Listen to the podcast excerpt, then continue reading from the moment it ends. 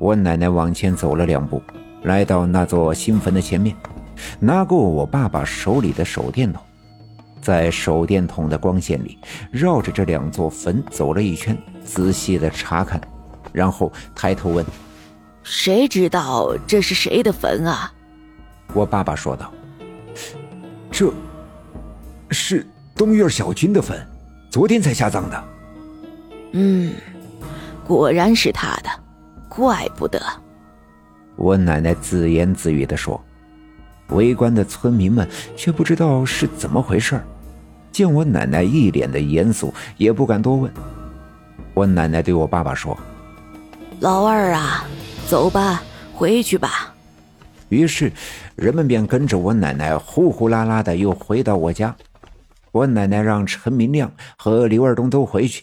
偷个萝卜也不算是多大的罪过。陈明亮出门的时候，我奶奶叫住了他，让他坐在凳子上，脱掉上衣，拿来一只饭碗，倒上点白酒，用火柴点燃。饭碗上冒起蓝色的火光，我奶奶伸手蘸了点酒，手上也跟着跳动着火苗。就这样给陈明亮搓揉后背上被我爸爸钢鞭打出来的红肿的伤，陈明亮疼得直咧嘴，却没敢言语，咬着牙硬挺着。人们都走了后，屋子里恢复了安静。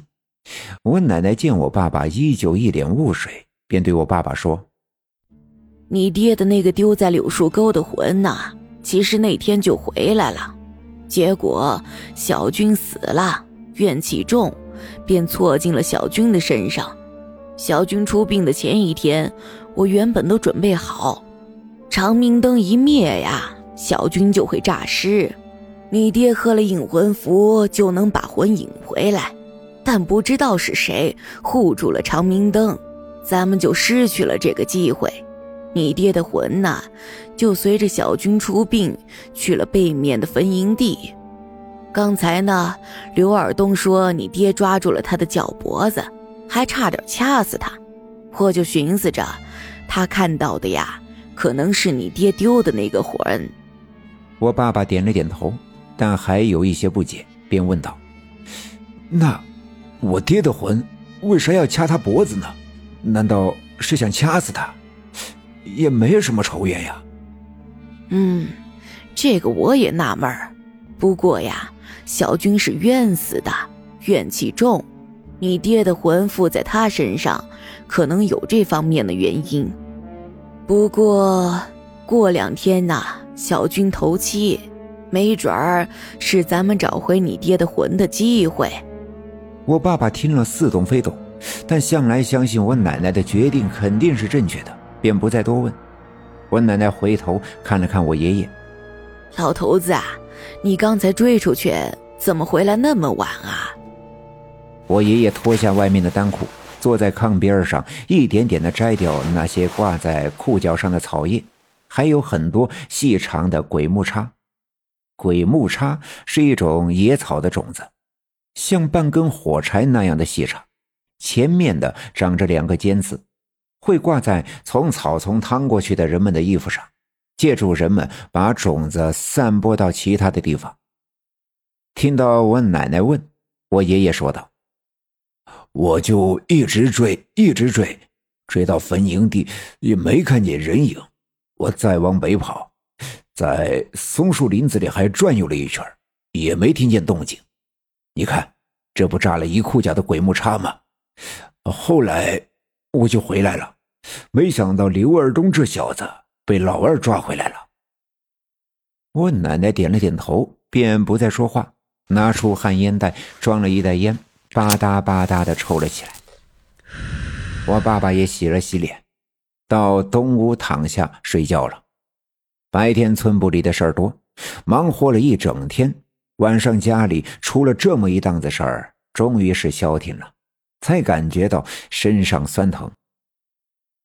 第二天大清早，我还在睡梦中，便被一阵吵嚷声惊醒，揉着惺忪的睡眼坐起身来，趴着窗户向外看，才发现那声音就来自东院。既然天已经亮了，便没了睡意，正好也憋了一泡尿，便穿鞋下地，披上棉袄，来到我家屋子东侧，靠着墙杆撒尿。刚才那阵吵嚷声果然来自东院。我提好裤子，抬头循声望去，才发现李华山正站在他们家的屋顶，手里挥舞着一把菜刀，屋里呜啦的喊叫着。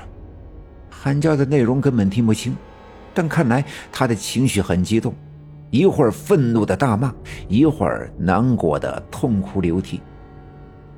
我们与李华山家分割的院墙不高，可以看见他们家的院子。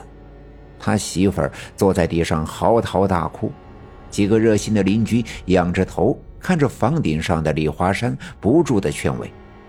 但李华山根本听不进去，一会儿哭一会儿笑的折腾了一阵子，突然把菜刀一扔，解开了自己的裤带，一下子脱下了裤子。院子里围着的也有几个妇女，完全没想到这李华山这么大的岁数，还能突然的脱了裤子，露出整个下身，顿时臊得满脸通红，不敢再抬头看，只好冲着屋顶的李华山骂道：“李华山，你这老不要脸的，装疯卖傻的臭流氓！”本集已经播讲完毕，感谢您的收听。欲知后事如何，且听下回分解。